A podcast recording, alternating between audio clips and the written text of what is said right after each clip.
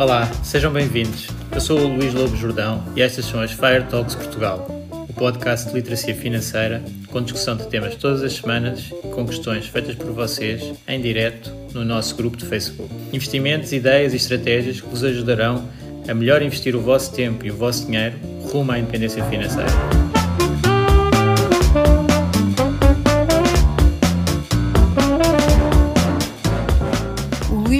Jordão trabalha nos mercados financeiros há mais de 20 anos. É um analista financeiro certificado pelo CFA Institute, criou o maior fundo português de ações e é atualmente responsável pelos produtos Stoic na SGF. Todas as opiniões expressas pelo Luís e eventuais convidados são exclusivamente suas e não refletem a opinião da SGF ou do CFA Institute. São ideias à data de gravação e estão sujeitas a alterações. Todos os investimentos envolvem riscos. Este podcast tem um intuito meramente informativo e não deve ser tomado como base para decisões de investimento.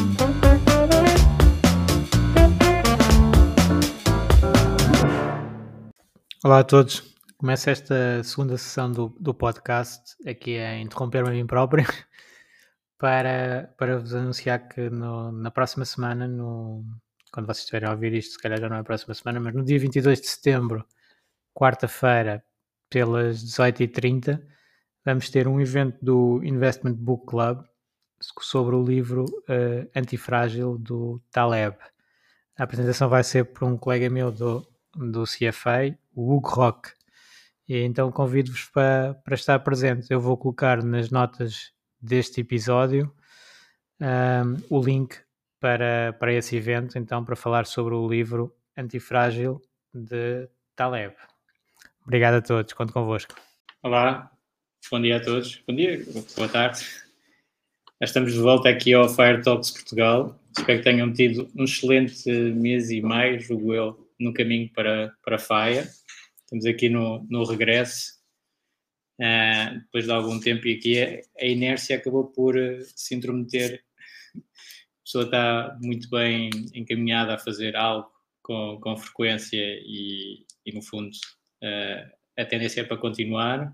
Depois, quando se para, também a tendência é para ficar parado mais tempo. Portanto, estendi aqui um bocadinho mais as férias do que estava a planear ao início.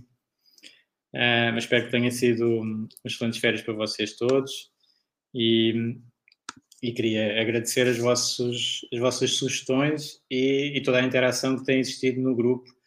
Uh, gostava de dar os parabéns a muitos comentários que têm aparecido e pessoas a, a explicar uh, os conceitos a, aos novos membros do grupo e, portanto, começa a ficar um, um grupo muito dinâmico, com, com muita interação e com as perguntas a serem respondidas, mesmo que eu, por exemplo, esteja mais, mais afastado. Isso é, isso é ótimo.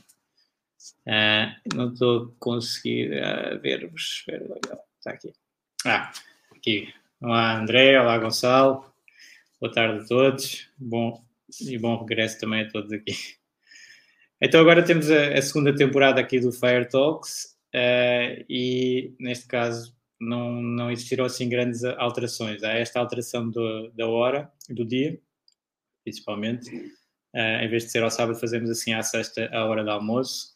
Espero que, que seja uma boa altura para vocês. Uh, assim acabo de ficar com, com, o fim de semana mais um, bloco mais livre uh, para a família portanto, acaba por, por se enquadrar melhor.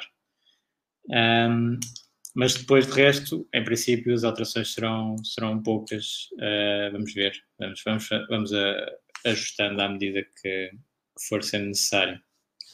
Um, gostava também só de falar em termos de mensagens que muitas vezes me mandam, uh, que se for uma coisa muito específica eu não posso responder, ok? Portanto, nós não podemos fazer consultoria de, de investimento uh, e, e, nem faria sentido também estar a fazer consultoria dessa maneira uh, a mensagens. Portanto, o que eu sugiro quando tiverem algo assim, eventualmente até mais uh, pessoal que queiram uh, discutir e saber opiniões, agora podem no grupo colocar como anónimo e, e o grupo terão várias respostas. Claro que depois nós sabemos que é muito fácil responder a coisas na internet, é mais difícil responder acertadamente e, portanto, nem todas as opiniões terão o mesmo valor, mas uh, será essa uh, provavelmente a melhor maneira de, de conseguir ter algumas sugestões sobre o, a questão em concreto que, que tem.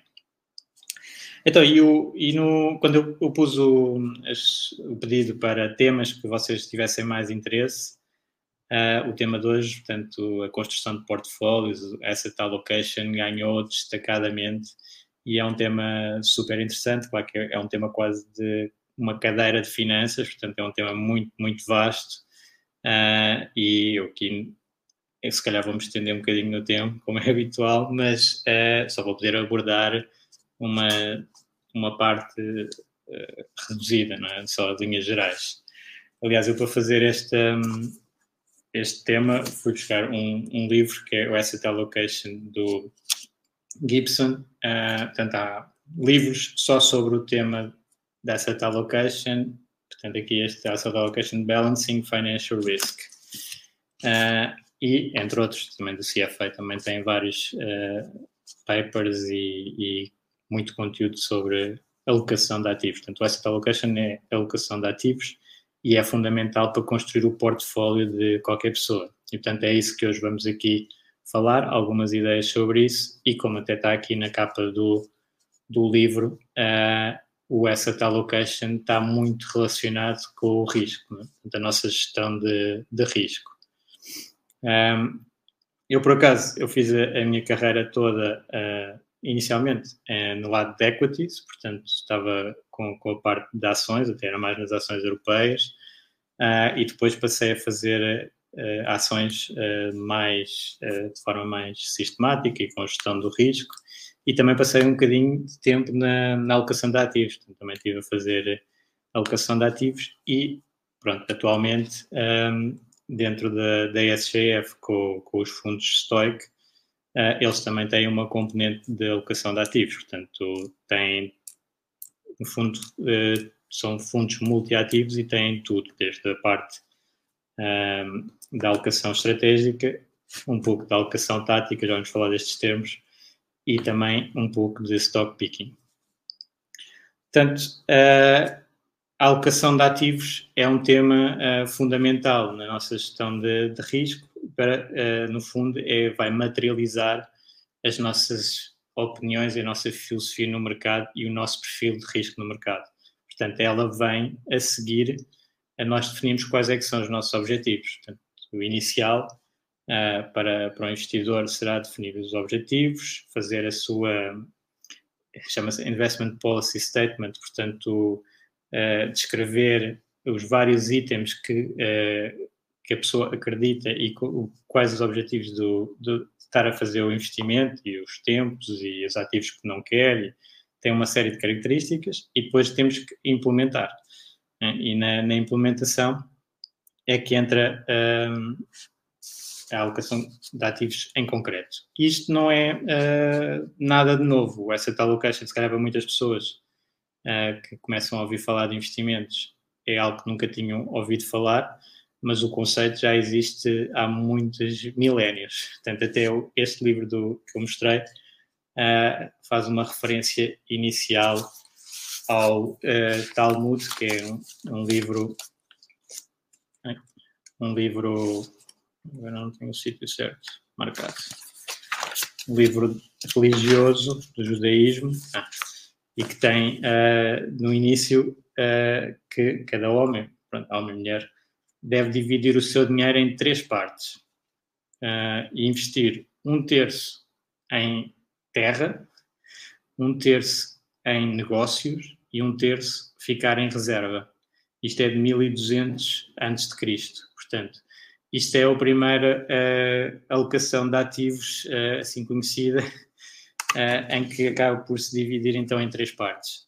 Um, claramente, uh, entretanto, o nome mudou para essa allocation e ficou bastante mais complicado, com vários ativos diferentes, mas é, é uma ideia interessante e que até uh, não, não fica muito longe de algumas estratégias de, de investimento atuais. Portanto, aqui a, transposição desta desta alocação para os tempos modernos muitas vezes é apresentada como uh, um terço em REITs, Real Estate Investment Trusts, para ficar a parte do imobiliário, um terço em num fundo uh, de ações mundial, americano, pronto, há muitas coisas na internet sobre americanos e, e feitas por americanos e, portanto, usam o, o, índice americano apenas, e a parte das obrigações. Portanto, acaba ser dois terços de risco mais alto, real estate e, o, e, o, e as ações, e um terço mais conservador.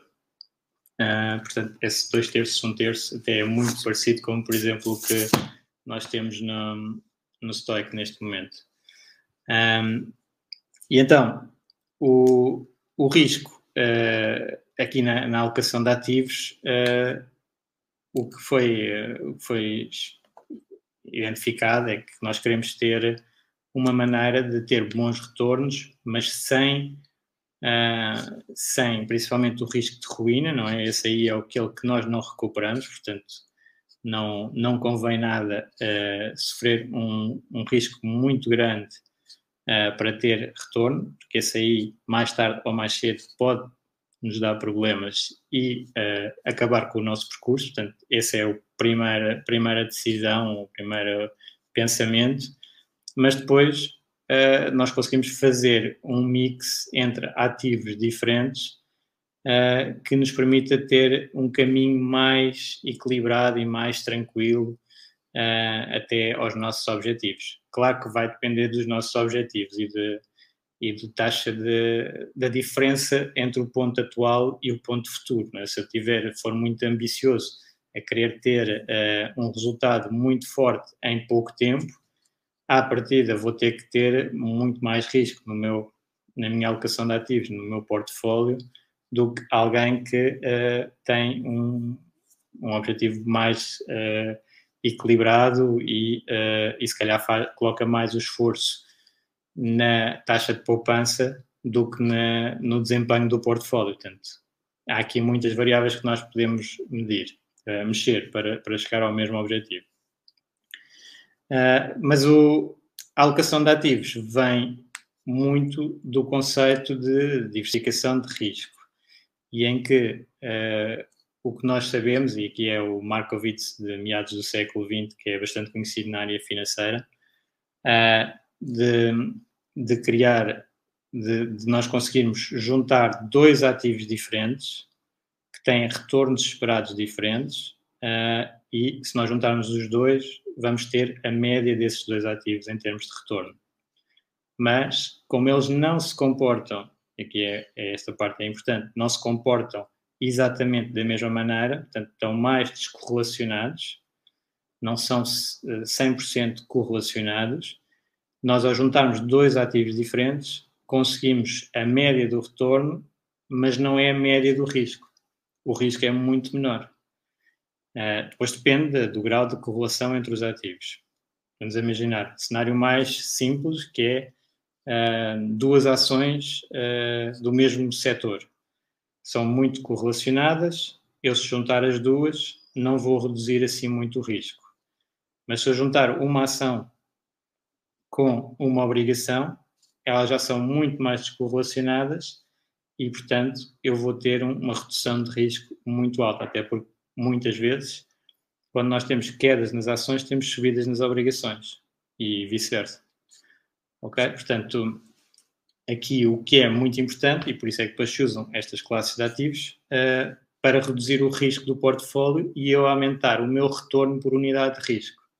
Que isso é algo que, que nós vemos aqui no, nos grupos de FIRE, um grande foco no retorno e muito pouco no risco, e isso uh, claramente tem a ver com o histórico atual, porque uh, não temos tido grandes problemas, tirando um período muito curto com, com o Covid e, portanto, o retorno um, tem, tem, tem, tem beneficiado quem corre mais risco e tem uh, mandado mais o, portfólio para mais uh, retorno, até tem beneficiado, mas não é sempre assim, ok? Até aqui neste livro, por acaso, falam na, na década de 2000, que foi a que eu vivi, pronto, que a minha experiência inicial nos mercados foi com a década de 2000, entrei mesmo em 99.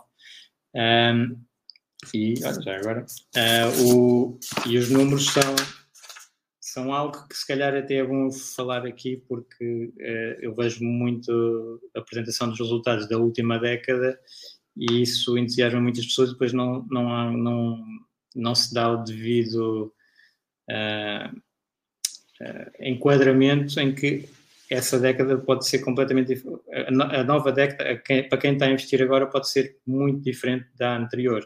E não quer dizer que seja que seja obrigatório mas temos que enquadrar as décadas e a década foi bastante positiva uh, claro que também já houve décadas muito mais positivas mas por exemplo uma negativa que foi essa de 2000 a 2009 as ações numa década portanto uh, nesse período caíram no total ao ano, as ações americanas, portanto, este é o S&P 500, 1% ao ano. Portanto, no, nós começámos em 2000 num valor e acabámos em 2009 com uma perda de 10%. Uh, ah, e o que é que salvou os portfólios nessa altura? Foi as obrigações. As obrigações, nesse período, tiveram um retorno de 6,33%.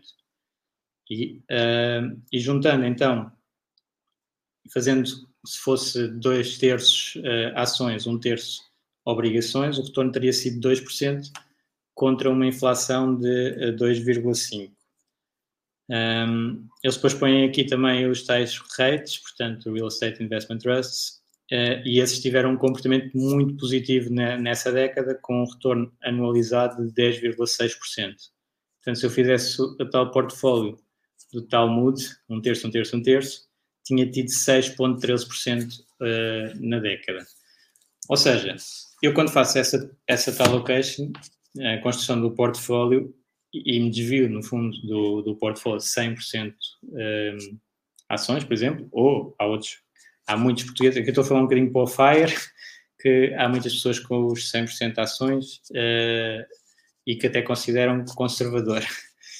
Uh, e depois há a maior parte dos portugueses que então está no extremo oposto, que é uh, eh, 100% em depósitos à ordem a prazo e certificados do, do Tesouro ou da Forro, um, e portanto 100% uh, eh, taxa garantida.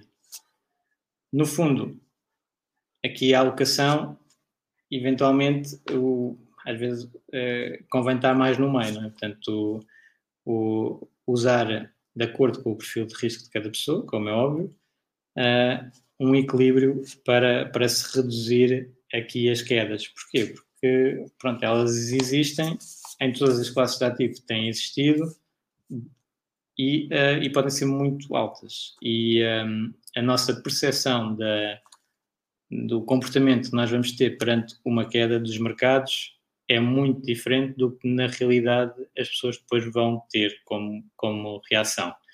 E não é só a parte psicológica, acho que há um, aqui um bocadinho um mito de ah, não, eu tenho esse conhecimento, eu sei que os mercados recuperam e sei que uh, não vou-me aguentar na, numa queda, mesmo que forte, de mercado.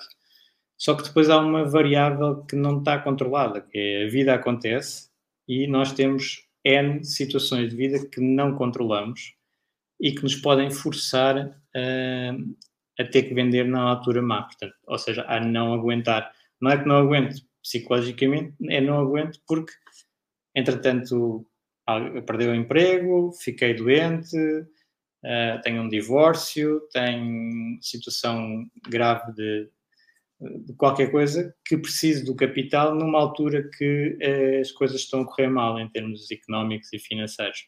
E aí uh, estraga-se o portfólio, basicamente, porque vou estar a retirar numa altura muito negativa.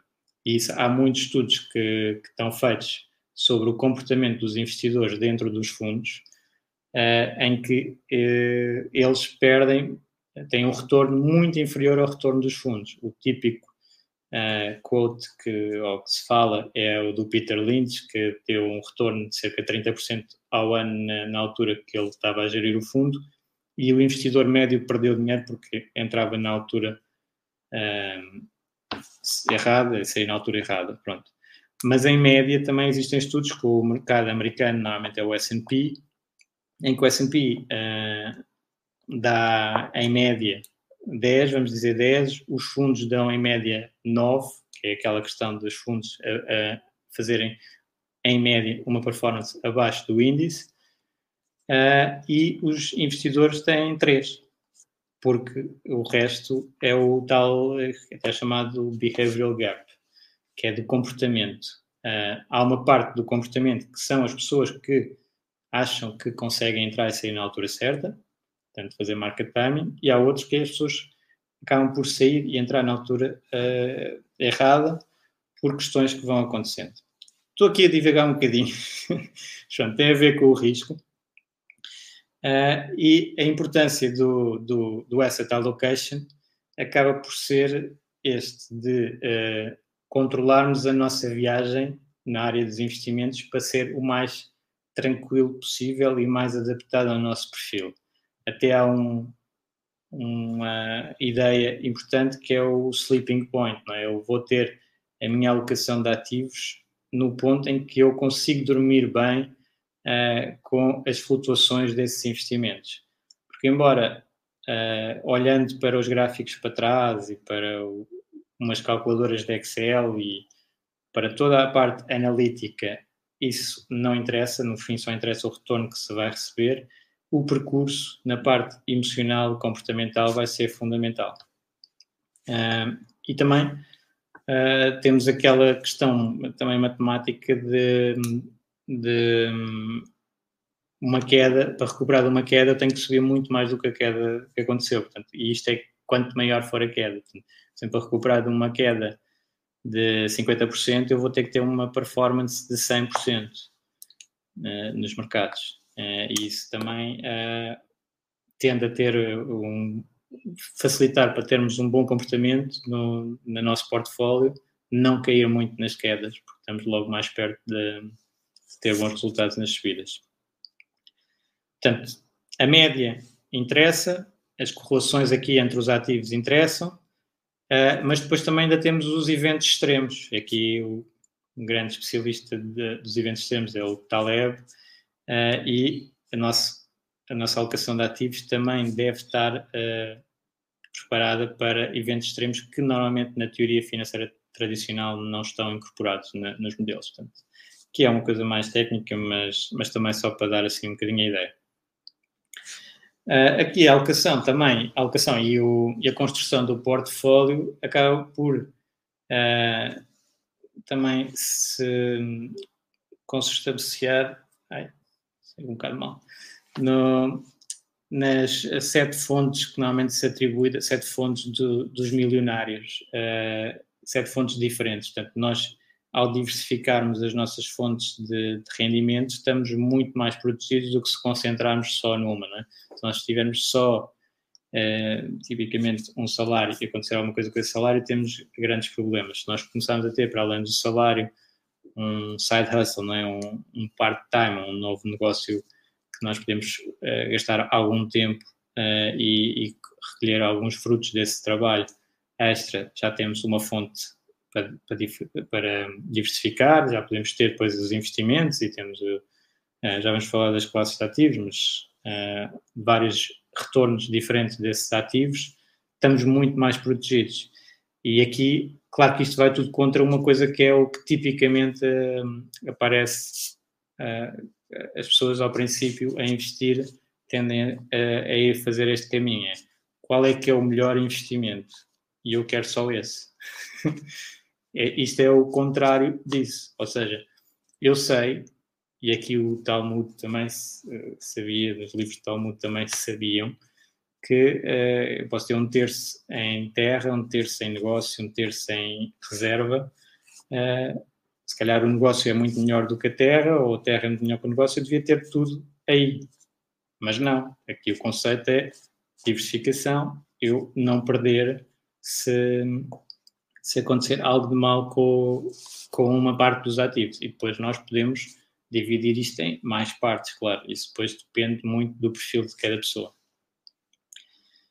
Uh, e então, depois deste um bocadinho o porquê, a divisão, o risco que, que está por trás da, da alocação de ativos, uh, podemos ver um, o que é que são os ativos. Não é? o, vocês provavelmente conhecem uh, vários ativos calhar podiam deixar aí nos comentários, tipo, que ativos é que vocês consideram para, para investir, para, para as várias classes de ativos. Uh, que é que, o que é que vocês consideram? Também há, uh, não sei se já viram a tabela periódica do, do, dos ativos, dos instrumentos financeiros, que mostra este conceito de, de alocação de ativos.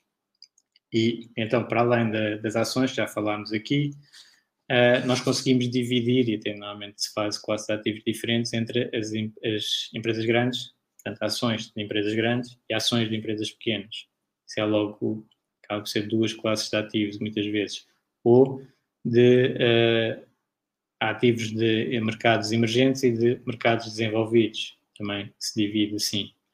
Depois também temos a parte de, das obrigações, vamos e dividimos entre uh, obrigações de países, obrigações de empresas e dentro das obrigações de empresas, em obrigações de empresas com ratings mais altos e ratings mais baixos. Aquelas mais baixas tipicamente são as junk bonds, é? aquelas obrigações lixo, uh, que depois têm um nome mais simpático que é high yield, uh, alto rendimento. Portanto, obrigações que pagam mais têm tipicamente mais risco. Uh, e depois também temos a parte de, do imobiliário, que já falámos, e podem ser os rates que são cotados, mas também podem ser fundos imobiliários, isto na, na, na parte dos portfólios uh, financeiros, depois nos portfólios do investidor, que é um bocadinho diferente, né? nós temos a parte que consegue, conseguimos ter nos mercados financeiros, depois temos outras áreas mais laterais, e aí temos uh, o imobiliário direto, um, e podemos ter também, já vou para, para, os outros fora, mas pronto, imobiliário direto. Uh, na parte financeira ainda temos os alternativos, chama-se alternativos, e às vezes o imobiliário também está dentro dos alternativos, que é alternativo às, obrigações e às ações. Uh, e temos, ah, está aqui o Frederico já com uma série de, de ativos diferentes, tanto ações, imobiliário, ações, imobiliário, obrigações, futuros, opções, forwards, outros derivados e negócio próprio. Tá? Aqui fora do, do lado dos ativos financeiros também podemos ter muita coisa um, que faz parte do nosso portfólio. Portanto, podemos considerar tudo uh, em agregado. Um, e aqui ainda se junta depois os, os tais alternativos com estratégias diferentes uh, que há com diferentes riscos e diferentes instrumentos uh, subjacentes. Portanto, dentro das ações, por exemplo, podemos ter os fundos long short, que é, uh, vão long, ou seja, compram umas ações e vão short, ou seja, vendem outras e ficam só com a diferença. Ou market neutral, que é mesmo sem risco de mercado. E, e pronto, há um private equity também, ou outras classes de ativos que, que nós podemos considerar. Uh, dentro das obrigações, já falámos todas, quer dizer, ainda mais, mas as principais, há os inflation linked também. Um, e tudo isto depois tem uma, um retorno esperado, tem um risco medido pela volatilidade, tem outras métricas de risco, porque a volatilidade não incorpora tudo, mas consegue-se então fazer o tal portfólio em que eu consigo aumentar o meu retorno por unidade de risco e isso é que acaba por ser o, o objetivo. É? Se nós conseguíssemos ter um portfólio que cumprisse a, a, regra dos 4% sem qualquer risco, isso era o ideal, não é? Uh, mas uh, não conseguimos, ou dificilmente conseguimos nesta altura, portanto, capital garantido com 4% e a crescer todos os anos com a inflação é muito difícil. Conseguimos através de classes de ativos em que vamos gerindo o seu risco. Ah, Aqui na, na, na, gestão, no fundo, da nossa carteira e no, na alocação de ativos, nós também temos aqui dois conceitos que eu gostava de falar, que é uh, a alocação estratégica e a alocação tática. Portanto, há uma frase célebre da alocação de ativos que ela representa uh, 90% do, do retorno, explica 90% da diferença de retorno entre dois portfólios. Ou seja, se eu tiver um portfólio que é 100% de ações e um portfólio que é 50-50, provavelmente, quando eu vou ver os resultados, a principal diferença não é uh, se eu escolhi a ação A, B ou C, ou o ETF de ações A, B ou C, é, é por, este, por esta alocação, portanto, do, estar 100% ou estar 50-50. Uh, mas depois também existe uh, a decisão da alocação uh, tática, ou seja, de eu estar a mexer na alocação de ativos. É dizer, eu agora estou a 100%, vou reduzir para 90%, depois vou subir para 100%, depois vou mexendo conforme o que está, que está no mercado.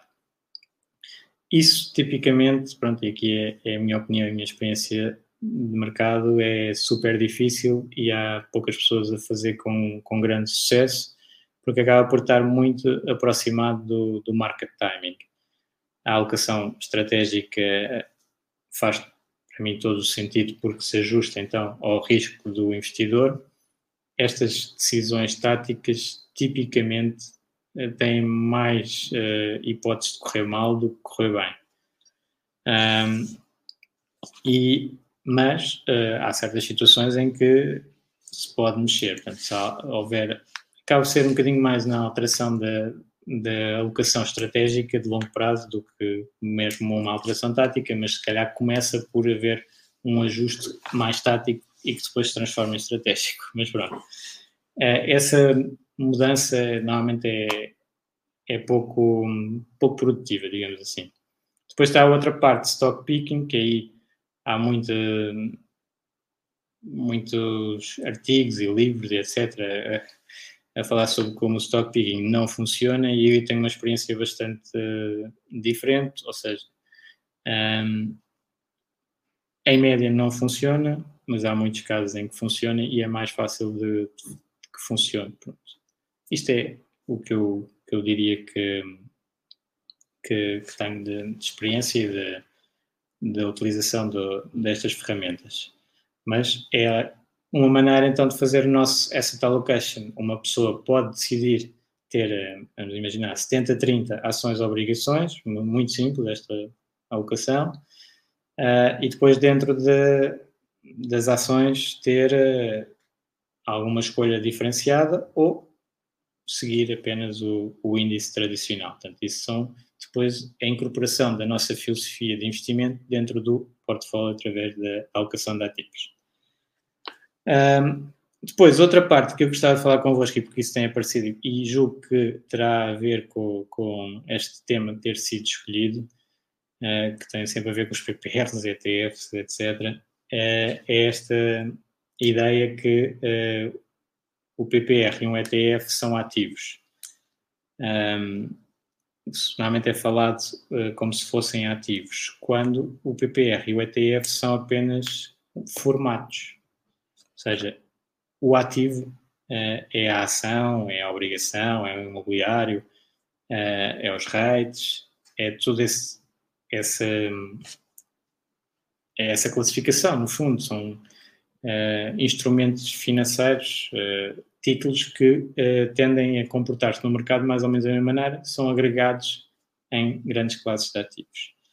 O PPR e o ETF não são ativos, são só um instrumento. No caso, o PPR é um plano de poupança reforma, portanto, tem uh, a hipótese de ter lá dentro vários instrumentos diferentes, vários ativos diferentes, um, e depois tem alguns benefícios fiscais.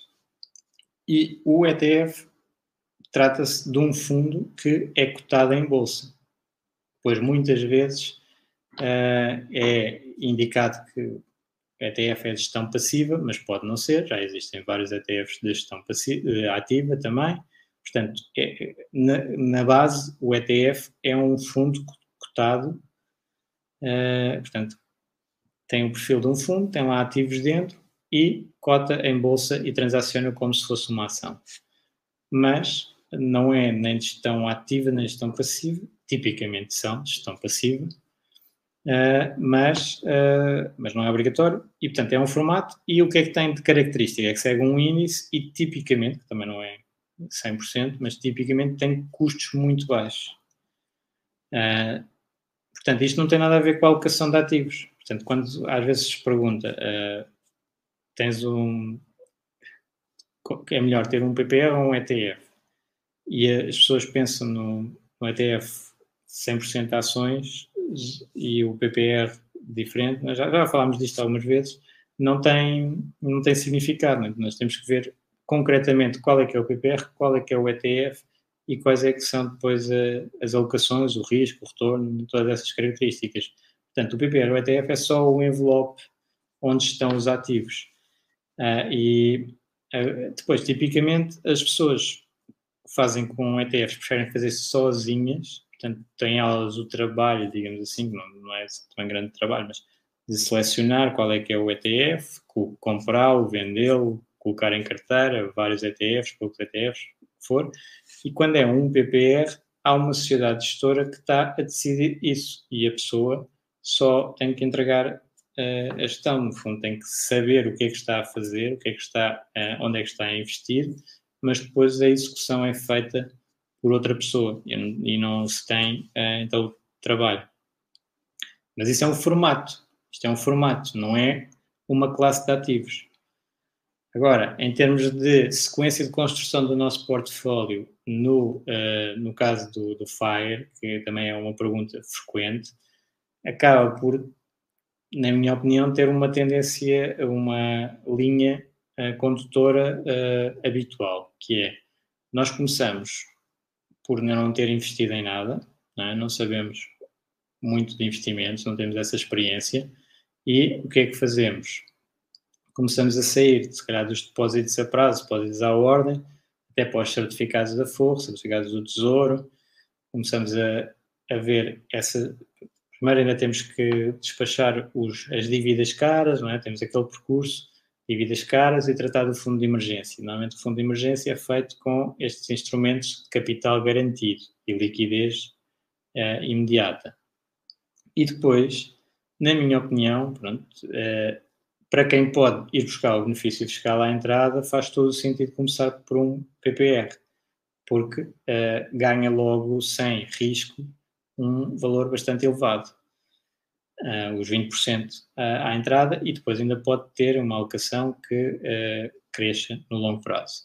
E depois é que pode ter a decisão então de fazer diretamente essa própria pessoa, ou não, pode querer continuar a delegar e focar-se no seu negócio, no seu trabalho, em gerar mais rendimento para tratar, para depois entregar o investimento, ou investir mais em conhecimento para tratar do seu próprio investimento. São duas opções perfeitamente legítimas. E depois, aí a sugestão também que eh, eu diria é, é ir por passos, ir aumentando o risco por passos, ou seja, eu estou a fazer sozinho, faço se calhar primeiro com ETFs diversificados globalmente e depois, eventualmente, se me interessar muito pela área de, de investimentos, começo a fazer ações individuais, stock picking, fazer esse tipo de construção de portfólio. Então, estão a ver que o portfólio vai aumentando neste lado do sem risco, não é? Porque vem a parte do, do fundo de emergência, os capitais garantidos, já temos esse, esse bolo constituído, começamos a entrar nos PPRs, tipicamente são balanceados, ou seja, têm parte de ações, parte de obrigações, imobiliário, ouro, etc., commodities, uh, podem ter muita coisa e cumpro esse, esse bucket e vou aumentando a escala de risco. Mas posso também fazer o risco mais alto com, um, eh, com ainda PPRs, ou passar para os ETFs, ou passar para eu fazer os próprios investimentos.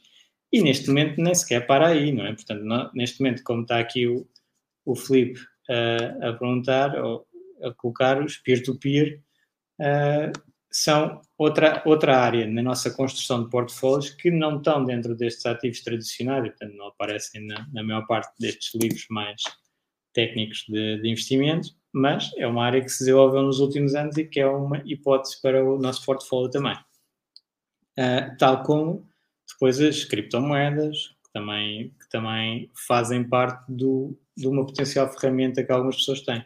E aqui é que nós vemos o, o risco diferente e os conceitos de risco diferente das várias pessoas, em que uh, se calhar uma pessoa que só fez uh, depósitos a prazo vê um fundo com 50, 60, 70% em ações como hiper arriscado, mas depois há outra pessoa que diz, não, isso não é nada arriscado, eu tenho 100, 100% em ações, e depois há outra pessoa que diz, sempre ações, ações não é, é muito conservador, eu, eu prefiro ter peer-to-peer, E depois há outra que ainda diz, para mim, é criptomoedas. E dentro das criptomoedas também há um que diz Bitcoin e há outro que diz não, Bitcoin é muito conservador, eu quero é as altcoins e vai por ali fora. Portanto, isto é muito ajustado ao perfil de cada um uh, e é estes mixes que nós conseguimos fazer. Uh, claro que há alguns ativos que não conseguimos fazer dentro da parte financeira, uh, não, ainda não estão nesse sistema, tem que ser o próprio investidor a fazer por si. Em termos de, de, alocação de ativos, também gostava de dar o exemplo do Ray Dalio, que é o, um dos uh, investidores que eu, que eu gosto de seguir, as coisas que ele escreve e, e os portfólios que ele, que ele tem falado. Uh, ele tem um portfólio conhecido que é o, o All Weather e também tem o, o Pure Alpha, que, que, também é interessante em termos de diversificação e de alocação de ativos, mas uh, mais especificamente o All Weather é um exemplo da alocação de ativos a trabalhar para nós e para fazer um portfólio equilibrado de, de vários tipos de ativos que se ajustam melhor a cada fase do ciclo económico, que é o que no fundo nós, nós queremos. Uh, que é, uh, tem uma parte uh, até relativamente pequena, o all-weather tradicional tem uma parte relativamente pequena de ações, cerca de 30%, mas depois também na parte assim de mais risco um, tem matérias-primas, que, uh, que, é petróleo e ouro, ou commodities em geral e ouro destacado, uh, 15%. Depois tem obrigações, sendo uma parte em obrigações de médio prazo e alguma e bastante em obrigações de longo prazo. E este portfólio teve um comportamento muito bom nas últimas décadas, Uh, também está bastante exposto a obrigações, as obrigações valorizaram uh, bastante e não teve então quedas quase nada significativas no, nos últimos anos. E isso faz com que uh, seja um bom portfólio que a pessoa consegue conseguir, aliás, isto é, isto é sempre do passado e temos de ter muita atenção em projetar as coisas para a frente. Porque, por exemplo, as obrigações, quando o, o All Weather foi criado, uh, nos anos 80, ou 70, 80, as obrigações tinham taxas muito, muito altas. Portanto, ele obteve esse retorno da descida das taxas até agora ao nível de zero. Não é possível sequer pensar que vai ter o mesmo retorno para a frente. Mas, como conceito, o all-weather, uh, eu gosto de olhar para o weather para pensar as implicações no, nos mercados, das classes de ativos, da alocação de ativos, uh, principalmente com esta ideia dos ciclos de mercado, que eu também gosto muito e sempre, uh, já há muito tempo que, que sigo, que é, uh, nós temos ativos que são muito bons quando a economia está a expandir, ele, ele, divide entre crescimento económico e inflação, portanto, economia a expandir, inflação a aumentar, ativos de crescimento são muito bons, mas depois também temos as alturas muito negativas, com a inflação a descer e até poder existir deflação, como alguns tempos no, no passado recente, um, e a economia a cair. E aí, claro, os ativos de risco, crescimento, como ações, caem uh, fortemente e quem valoriza são as obrigações. E, portanto, o portfólio equilibra-se a si próprio e tem, um, então, uh, um, um risco mais intermédio. Claro, se me perguntar, neste momento, ter 30% apenas em, em ações e julgo que é quase 65% em obrigações, parece muito, não é? Porque essas obrigações não estão com, com taxas muito interessantes e, portanto, prefiro ter muito mais ações nesta fase, mas diversificando. Até porque, um, se nós formos ver os dados tanto teóricos como empíricos uh, de portfólios em termos de métricas de risco-retorno, nós também temos uma coisa que acontece em quase tudo na, na economia, que é ganhos marginais decrescentes. Portanto, nós, ao princípio, por exemplo, quando passamos do, do depósito à ordem garantido para ter um bocadinho de risco de mercado, ganhamos imenso em termos de retorno e não aumentamos muito o risco. Porque ainda temos uma parte bastante forte conservadora e começamos a pôr algum, uh, alguns ativos de crescimento. Mas a partir de um certo ponto, uh, eu aumentar o risco do portfólio não gera tanto retorno, portanto o gráfico faz um, um, uma curva convexa. Uh, e então o ganho marginal de acrescentar um pouco de risco gera muito pouco retorno extra. Portanto, em termos uh, nominais, se calhar, por exemplo, um portfólio 100% de ações tem um retorno médio passado mais alto do que um portfólio com 80% de ações, mas isso aumentou muito mais o risco de, dos 80 para os 100 do que aumentou o retorno dos 80 para os 100. E isto nota-se ao longo da curva, portanto, o maior ganho é dos zero, portanto, 100% de obrigações, zero ações, para, por exemplo, 20% de ações, 80% de obrigações, aí é o maior ganho. E depois vai-se ganhando mais, mas cada vez menos. E, portanto, a diferença entre portfólios assim, com um nível de ações bastante alto não é assim tão grande como à partida se possa pensar. Uh, uma ideia que, que, também ainda não, ainda não coloquei aqui, já agora, só quando estava a falar dos investidores, também há outro conhecido que eu gostava de falar, que é, e que é muito referenciado no, no movimento FIRE, que é o Bogle com o, os três fundos, um portfólio com três fundos apenas.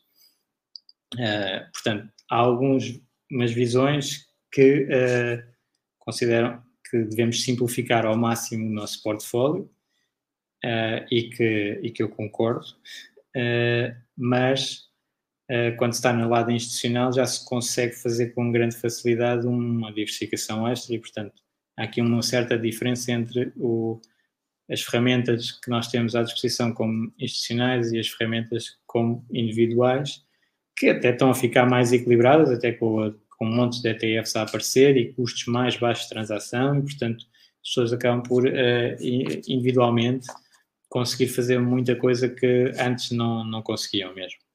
Mas então o Bogle tem um, um, uma proposta que é ter só uh, três fundos e no fundo acaba por ser até substituível por dois fundos.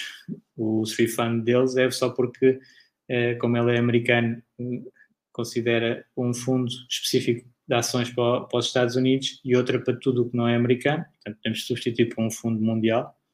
Uh, e, uh, e, a parte das obrigações também, um fundo que inclua todas as obrigações. Isto fica muito simples em termos de gestão.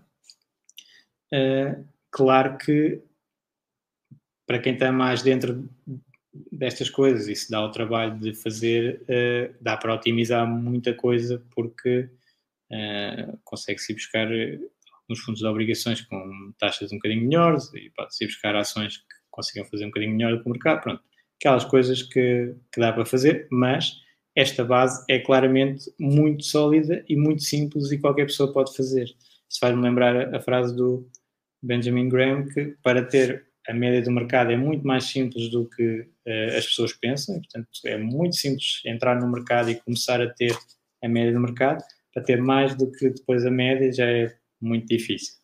E, e aí até uh, é mais difícil do que a maior parte das pessoas pensa, aquelas que começam a entrar e começam a saber umas coisas do mercado, depois tem aquela evolução de aprendizagem que uh, a pessoa pensa que sabe tudo até depois levar com... Uh, isto é em todas as áreas, não é só nos investimentos. Uh, depois perceber que há muito mais para saber do que a pessoa sabia. Uh, mas este é um, uma outra alocação de ativos muito simples, sendo que o, o Google também, uh, Jack Bogle da, da, Vanguard, também tem aquela regra uh, de, de, usar o peso das, das obrigações ser, um, ou o peso das ações ser uh, 100 menos a, menos a idade. Portanto, uma pessoa com, com 20 anos tinha 80% em ações, uma pessoa com 90 anos tinha uh, eh, 10% em ações. E, é claro, o resto com obrigações e não, nem incluía outros ativos. Um, aqui discordo bastante, é uma regra assim aproximada da idade, mas claramente eu uh, acho que as circunstâncias de cada pessoa vão determinar muito mais do que, do que a idade. A idade é é pouco relevante, principalmente aqui no, em Portugal, nos Estados Unidos, se calhar tem mais impacto porque os investimentos que eles fazem são mesmo para a sua reforma uh, e não vão ter uma reforma pública nem de perto nem de longe comparável com, com o que nós temos na Europa e nem tem uh, e portanto vão, vão usar aquele portfólio claramente para sobreviver. aqui é mais como complemento, tipicamente, ou, ou é um portfólio de dimensão maior que possa ir retirando lá tal regra dos 4% e ele nunca termina, portanto é lá como uma fundação. E isso é outra área que eu também um, gostava de, de, falar. A alocação de ativos é muito feita por institucionais e depois passou também para, para as pessoas, mas uh, temos vários exemplos de fundações e endowments, que são aqueles capitais de, das universidades americanas que estão investidos numa forma perpétua. Pronto. E, e isso é que.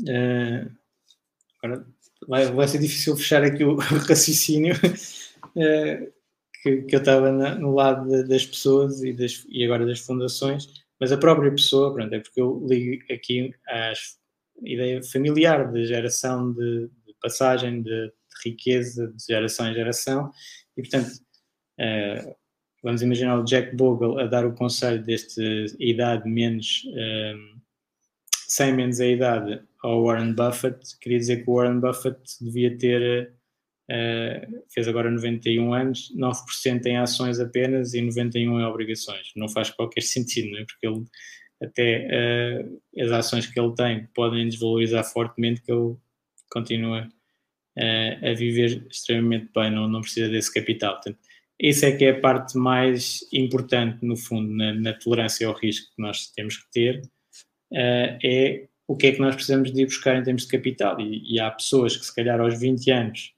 estão a investir e depois querem comprar um, uma casa, por exemplo, e então aquele horizonte de, de, investimento, se calhar, é 5 anos ou 10 anos, uh, e depois vão levantar esse capital para uh, dar uma entrada numa casa ou fazer essa compra, eventualmente. Um, e, portanto, até de calhar tinham que ter muito menos risco do que uma pessoa com uh, uma idade mais avançada, pronto, que tenha riqueza suficiente e rendimentos de outras áreas que pagam o seu estilo de vida e que aquele capital não precisa de. e que não precisa tanto daquele capital. Portanto, uh, pode estar investido mais como uma fundação. E as fundações têm.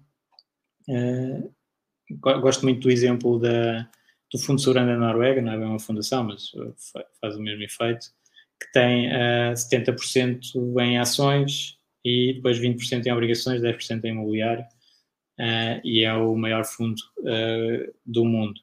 Ou fundações cá em Portugal conhecidas, como Gulbenkian, Chapéu Limou, que também têm 50%, 60%, 70% em, em ações e depois diversificam por, outra, por outras áreas.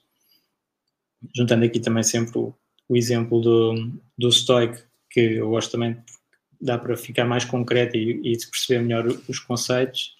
Também nós, nós temos o, uma alocação de ativos que vai desde os 25% em ações até 75%, neste momento está mais perto do, dos 70% uh, no real, mas pode oscilar conforme uh, a situação do mercado a longo prazo, portanto é uma alocação mais estratégica e não vai estar assim a mexer muito mas neste momento, com, com, o perfil que nós temos de ações e obrigações, os rendimentos esperados das obrigações são muito baixos, temos mais para as ações, mas depois ainda tem as tais obrigações, tem imobiliário, tem outro para diversificar e para se conseguir fazer então um caminho mais suave uh, do que flutuações muito grandes no, nos mercados. Mas isto, pronto, é o tal como depois nós fazemos a nossa alocação de ativos com base uh, nestas ideias de, de risco, retorno, de, de, a relação entre as várias classes de ativos, as correlações, uh, para tentar ter o máximo de retorno com o mínimo de, de risco. Esse é sempre o objetivo. Uh, e não, não, não comparamos, normalmente, as pessoas gostam muito de comparar retornos, mas tem que usar a base correta para comparação. Portanto, isso é algo que uh, existem até certificações sobre isso, uh, análise de performance, até feitas pelo CFA também. Uh, por acaso não tenho essa, mas uh, existem certificações específicas só para análise de performance, porque isto não é só olhar para o número e dizer, olha, este é melhor que o outro. Isso é uma coisa muito básica. Aliás, só assim, eu posso dar um exemplo muito fácil, que é nos estoques, há vários estoques, até há, uh, uh, há com mais ações, menos ações, e portanto tem performances diferentes e a estratégia é a mesma. É, é só o perfil de risco é que é diferente e portanto por unidade de risco vai estar mais ou menos equilibrado. Ah, e claro, depois também temos os números de uh, se só olharmos para a componente de ações, claro que temos resultados muito mais altos uh, do que se estivermos equilibrados, que é aquela situação que nunca, nunca estamos uh, 100% bem, não é? Que é, uh, ok, se o mercado sobe e nós não estamos 100% de ações, nós gostaríamos de ter estado 100% de ações, mas depois quando o mercado desce, uh, nós aí já não queremos ter 100% de ações, queremos ter zero, não é? Não queremos cair, portanto, isso não é possível, temos que arranjar ali um mix que, que esteja equilibrado e é isso que, que acaba por se fazer. Um, pronto, e é, eram essas as ideias que eu queria falar convosco de, de alocação de ativos. Acho que abordei aqui as várias questões. Só já agora, uh, uma que até foi a imagem do, do, do post sobre a alocação de ativos com um prato com comida. E aqui, eh, se calhar até fixar e, e perceber melhor o que é que está em causa, Uh, a analogia que, que, nós fazemos é com as classes de ativos é como se fossem as várias componentes que nós temos no, no prato. E nós podemos ter uh, a carne, um belo bife, que se calhar é, é as ações, mas uh, estar a comer só um bife é um bocadinho estranho, não, não temos a, a diversificar bem o nosso prato, depois temos os vegetais, temos uh, os hidratos, as batatas, o arroz, temos o, o, a fruta, temos a sopa, se calhar uma refeição completa tem essas várias coisas diferentes. É como as classes de ativos que nós temos dentro do portfólio. Uh, e, e depois, uh, aquela parte que eu estava a falar do, dos PPRs ETFs, também eh, estava há bocado aqui a, pensar e a discutir com a Ana. Uh, o, os, o, o PPR acaba por ser, ou o ETF acaba por ser como se fosse um buffet, cada um vai e serve-se, e o PPR acaba por ser um, restaurante com um chefe, portanto, está a cozinhar e está a decidir eh, os vários alimentos. Portanto, há essa diferença, claro, depois tem as partes de custos diferentes, no caso dos PPRs, os benefícios, aquelas coisas todas, mas uh, aqui na, no fundo acaba por haver uma diferença também na, na confecção, portanto, um sou eu que tenho que fazer, outro uh, ou é a pessoa que tem que fazer e outro é alguém que cozinha por nós e dá-nos o prato composto de acordo com o que nós selecionamos no menu uh, ou o que existe no menu desse restaurante.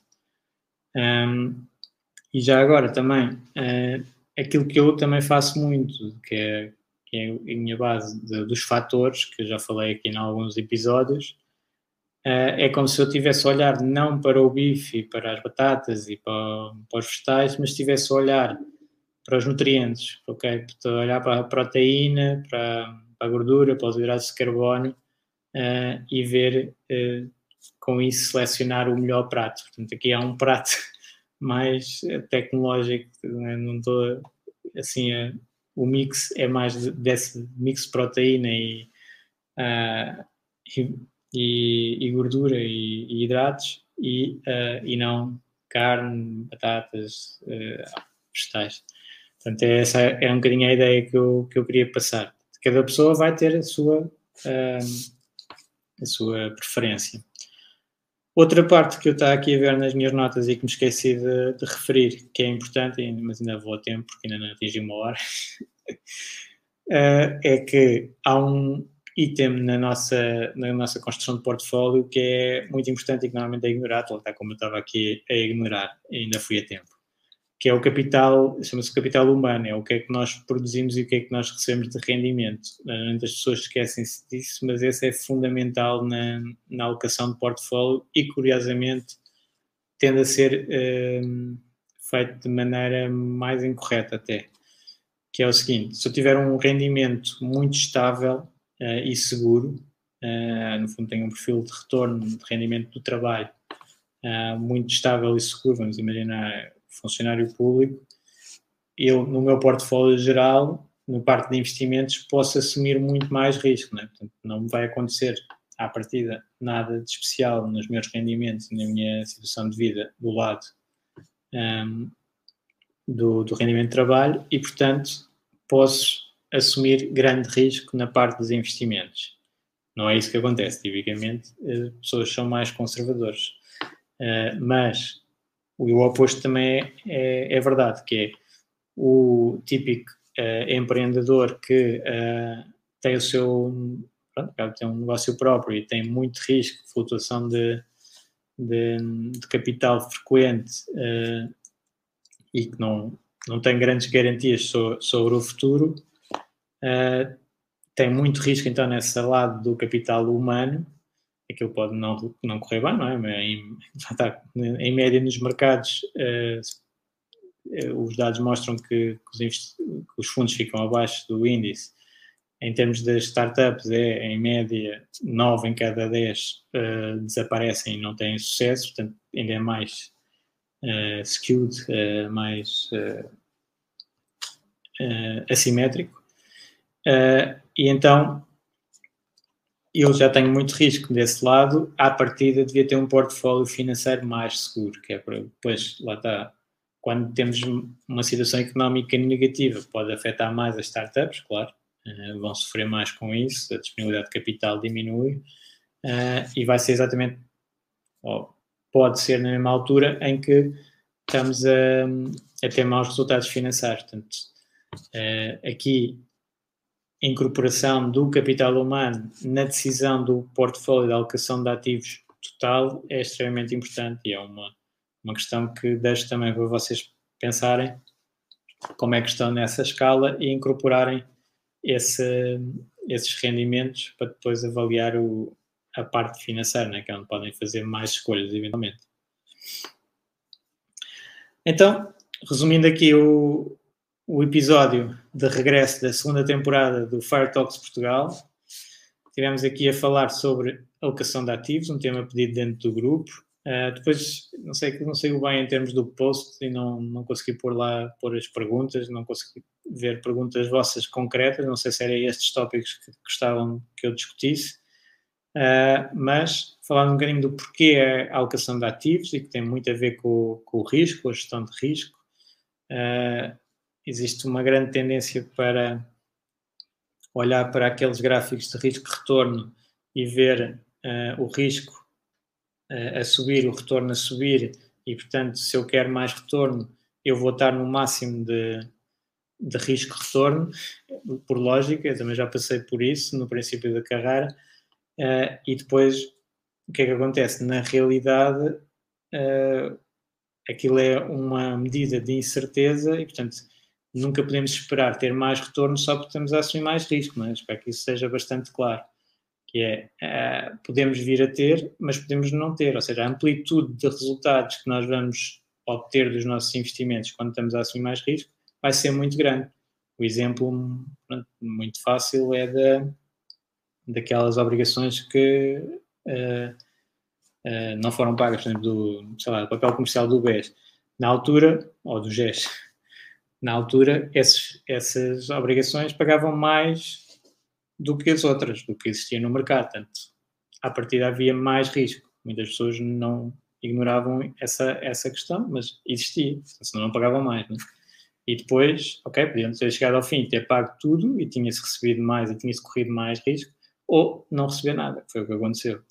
E noutros investimentos, claro, temos montes de situações dessas. Quanto mais diversificado, mais vamos tender para uh, o retorno médio esperado. Mas muita atenção que não é só aumentar o nível de risco e eu vou ter mais retorno. Não é.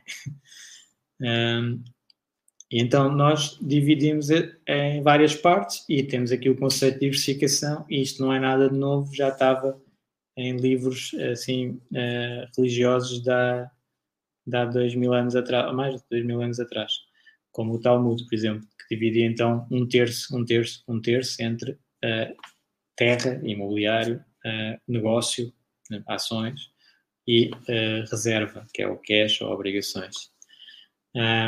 nós para, para fazer então uma alocação de ativos temos a, a alocação estratégica, que é, que aquela de longo prazo que, nós, que se ajusta mais ao nosso perfil de risco, e temos a tática de mudar um bocadinho que se aproxima do market timing. Depois ainda podemos implementar com stock picking ou não, a implementar uh, a alocação de ativos com vários uh, instrumentos diferentes, então os ativos também se dividem em vários instrumentos.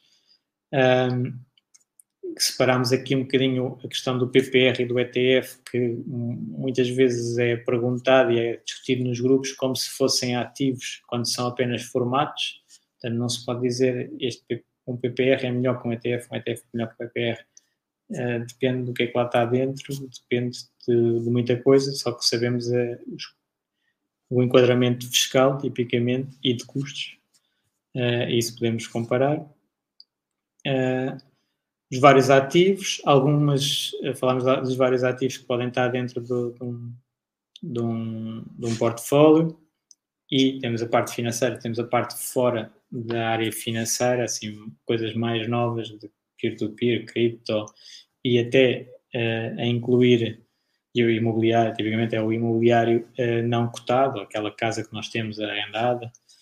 Um, e depois aquele que eu já me ia esquecendo e que normalmente as pessoas se esquecem, que é o capital humano, que é o que nós estamos agora a produzir, que devemos integrar tudo dentro de um, de um portfólio.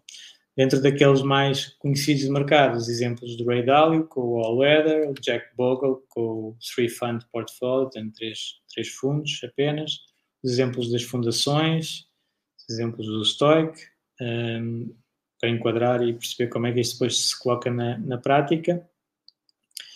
Uh, e, e, pronto, depois se quiserem digam aí no, nos comentários aqui ao vídeo uh, como é que vocês pensam na, na, vossa alocação de ativos, o que é que, que classes de ativos é que usam, uh, algumas ideias então sobre, sobre este episódio.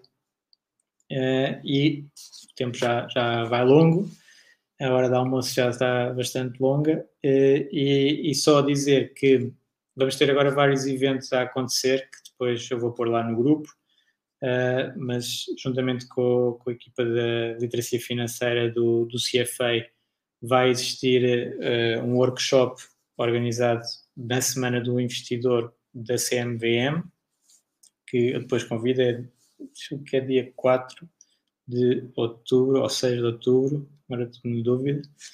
Uh, e também vai haver um evento do Investment Book Club que vou ser eu a fazer, também integrado nessa semana do investidor, um, sobre o The Intelligent Investor de, de, Benjamin Graham. Portanto, um dos melhores livros de, de, investimento de todos os tempos. Nós já tínhamos feito um investment, aliás, dois investment clubs uh, presenciais com esse livro, um em Lisboa e outro no Porto, e agora este será uh, digital. Portanto, espero depois ver-vos também nesses eventos e eu vou partilhar na, no grupo. O próximo tópico, já agora, do podcast para a semana, eu depois lanço lá o post para fazerem perguntas, mas uh, vai ser sobre a sustentabilidade e os uh, ratings ESG. Um, portanto, como é que isto se integra, e também era interessante aqui nos portfólios, não, eu não falei, mas a execução depois de, do asset allocation da construção do portfólio pode ser feita com critérios ESG, Environmental, Social and Governance, uh, e, uh, portanto, responsabilidade uh, empresarial e social no, de, dos investimentos. Ok, obrigado a todos pelo, pela audiência, espero que tenha sido interessante. Estou aqui a ver, obrigado. Aqui, eu sou sempre João, muitas pessoas são João é Luís Jordão e sai João. Muito obrigado, Rui. Um, e então, até, até à próxima. Bom fim de semana. E uma excelente semana no caminho para a feira.